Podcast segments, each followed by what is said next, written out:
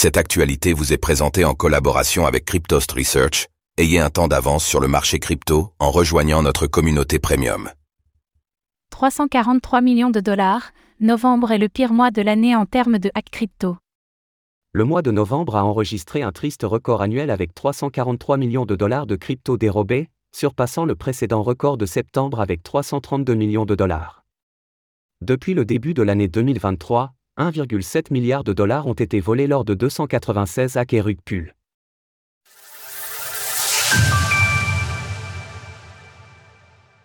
« 343 millions de dollars de crypto volés sur le mois de novembre.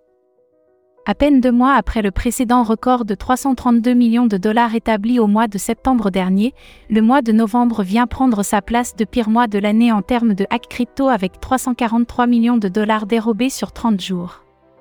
Autrement dit, en comparaison avec le mois d'octobre, novembre a vu le montant total de crypto dérobé multiplié par un facteur de 15,4.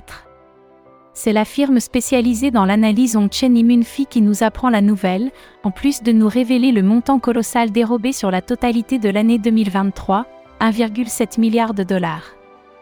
Une somme éparpillée entre 296 hacks et différents rug pulls. Au vu du rapport d'Immunfi, il est intéressant de noter que la majorité des fonds dérobés l'ont été à travers des organes centralisés, notamment via le hack à 130 millions de dollars de Poloniex, celui à 85 millions de dollars de HTX ou encore celui de Chronos Research, plus récent. Ainsi, ce secteur représente 53,8% du total des pertes, le reste étant attribué à l'écosystème de la finance décentralisée, DeFi. Concernant les blockchains les plus touchées, il apparaît que la BNB Chain de Binance est de loin la plus touchée, avec 22 incidents intervenus sur son réseau. Cela représente 53,7% de la totalité des pertes du mois de novembre en termes financiers. La BNB Chain est suivie de la blockchain Ethereum, 29,3% des fonds dérobés, puis d'Arbitrum et enfin d'Avalanche, Avax, de Phantom, Phantom et quelques autres. Interrogé par CNN, Jonah Michael, le responsable de la communication chez Immunfi, précise que les montants dérobés via des fraudes sont moins présents car les utilisateurs de l'écosystème crypto font de plus en plus l'effort de mener des recherches avant d'interagir avec certains smart contracts.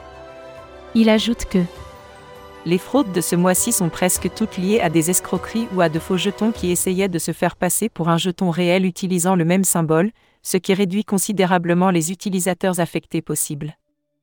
Retrouvez toutes les actualités crypto sur le site cryptost.fr.